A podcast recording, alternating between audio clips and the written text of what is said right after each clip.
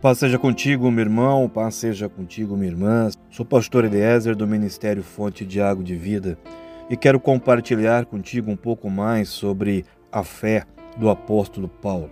No livro de Gálatas, no capítulo 2, no verso 20, o apóstolo Paulo vai nos dizer que ele se considerava crucificado também com Cristo. A vida dele, ele crucificou também junto naquela cruz, e assim, segundo ele, dizia eu já não vivo mais, mas Cristo vive em mim. Cristo vive agora no meu corpo, ou seja, no meu dia a dia. Eu sou um modelo de Cristo. No meu dia a dia, a vida de Cristo influencia a minha vida. Eu não vivo mais segundo aquilo que me influenciava até o dia de hoje, mas agora eu vivo pela fé no Filho de Deus que me amou e se entregou por mim. Amém? Eu fui crucificado com Cristo. Não vivo mais eu, ou seja, a minha natureza mudou.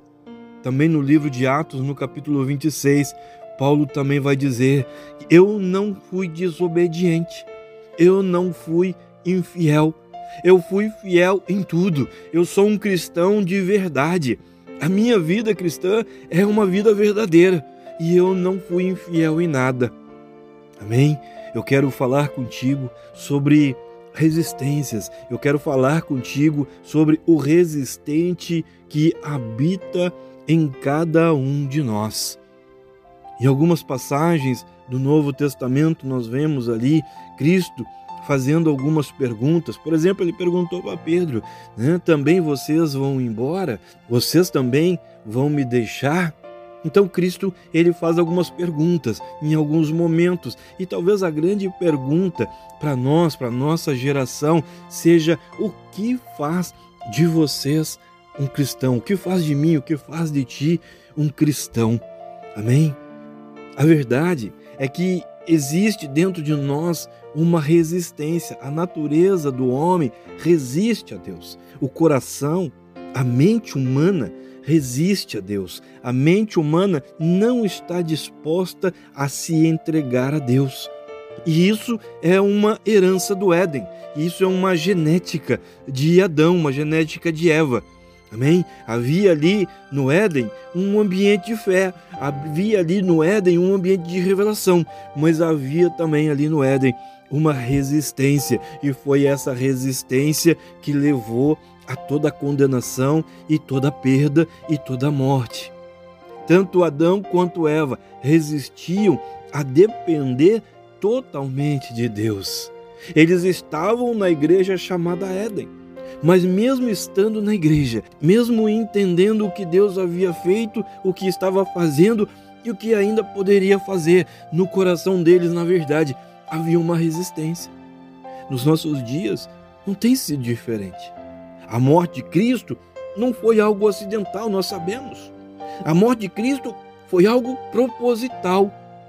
Sabemos que quando Cristo tomou uma forma humana, ele já sabia tudo o que ia acontecer na sua vida, ele já sabia que ele morreria, e mesmo assim, ele veio e ele se sujeitou a tudo o que aconteceu para poder nos encontrar e nos resgatar, para poder salvar nossa vida, salvar nossa família e toda a nossa descendência. Ele deu a sua vida de uma forma proposital, nós sabemos de tudo isso, mas mesmo conhecendo a Cristo, mesmo sabendo tudo o que ele fez por nós, ainda assim o nosso coração resiste a ele, a nossa mente resiste a Cristo. A vida de Adão nos mostra que é possível estar na igreja é possível experimentar a presença de Deus, é possível viver uma vida cheia de revelações e, mesmo assim, nunca realmente passar pela experiência da conversão. A vida de Adão nos prova que é possível uma pessoa estar na presença de Deus sem nunca realmente ser alguém convertido. Adão sabia quem era Deus. Ele sabia onde estava Deus, ele sabia como o encontrar Deus, ele conhecia a voz de Deus, mas mesmo assim ele era alguém perdido dentro da igreja. Adão era alguém perdido na sua fé. Era um crente que tinha uma fé perdida dentro da igreja chamada Éden.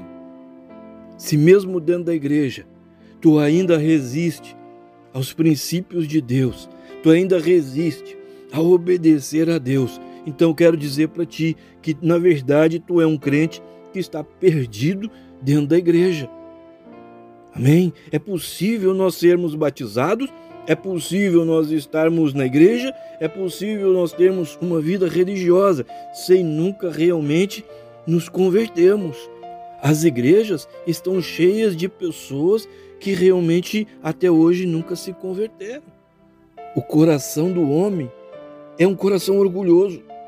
E por ser orgulhoso, ele faz resistência a Deus, porque ele não aceita ser dirigido. E a dependência é justamente isso. A, a dependência significa tirar a mão e aceitar ser controlado e ser dirigido. É aceitar a palavra, é aceitar o caminho, é aceitar uma forma diferente e uma mente diferente. Agora, quantas famílias estão morrendo? Quantos projetos estão morrendo? Relacionamentos? Porque existe uma resistência que impede pessoas de se entregarem totalmente a Cristo, numa renúncia total da sua vontade, da sua forma e do seu jeito. É verdade. A natureza humana é orgulhosa e por isso existe uma dificuldade muito grande em se entregar realmente a uma nova vida. Nós gostamos de controlar, nós gostamos de decidir. Está dentro de nós, é uma inclinação da nossa carne.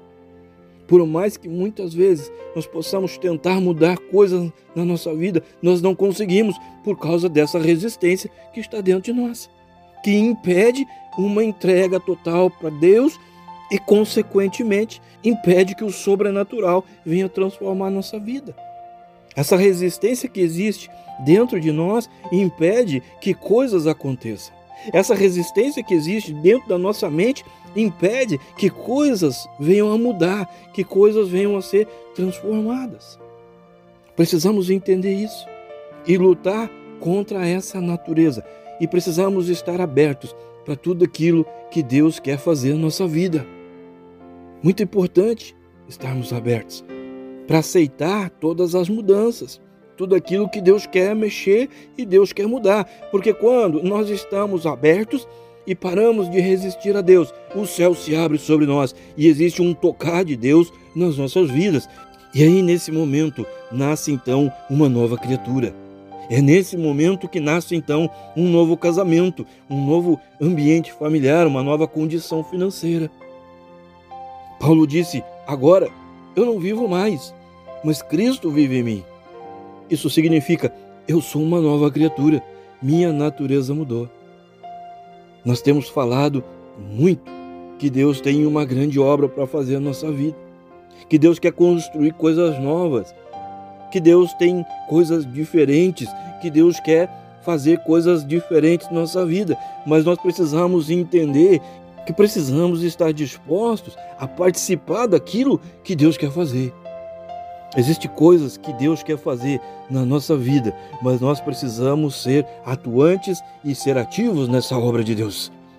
Então, nós temos aqui esse entendimento que para um milagre acontecer na nossa vida, para o sobrenatural acontecer na nossa família, para que coisas mudem na nossa vida, nós precisamos assumir uma nova postura na nossa fé.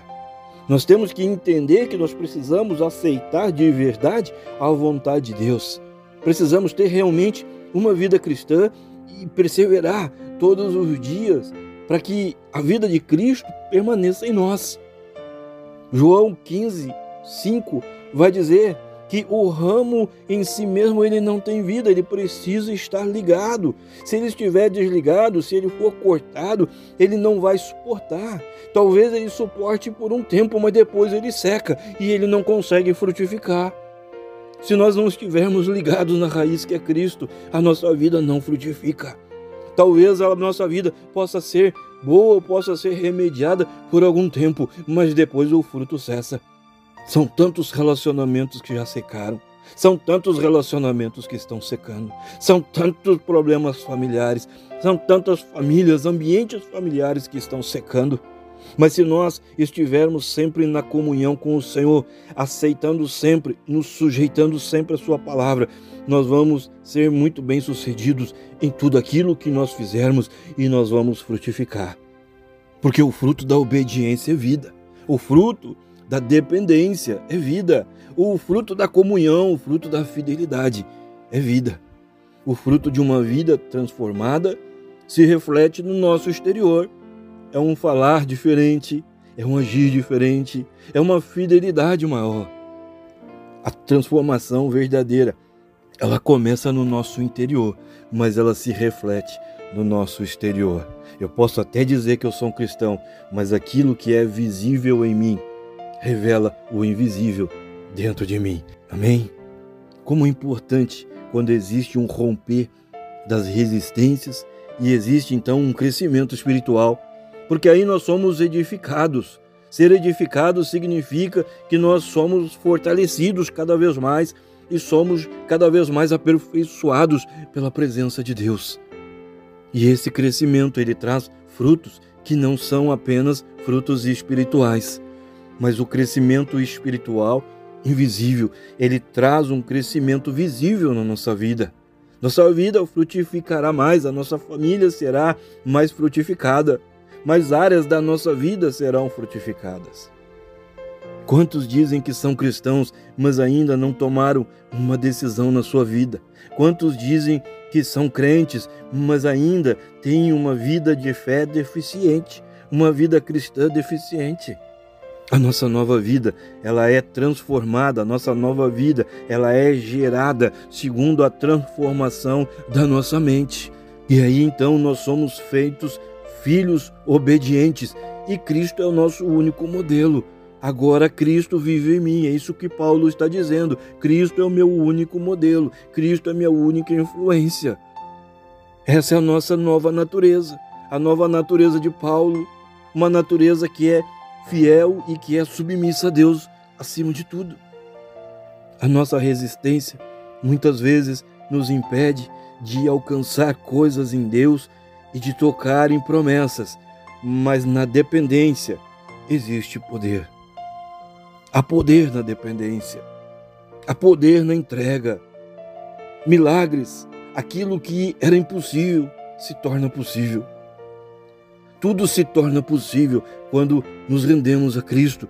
O céu ele se abre quando alguém se rende.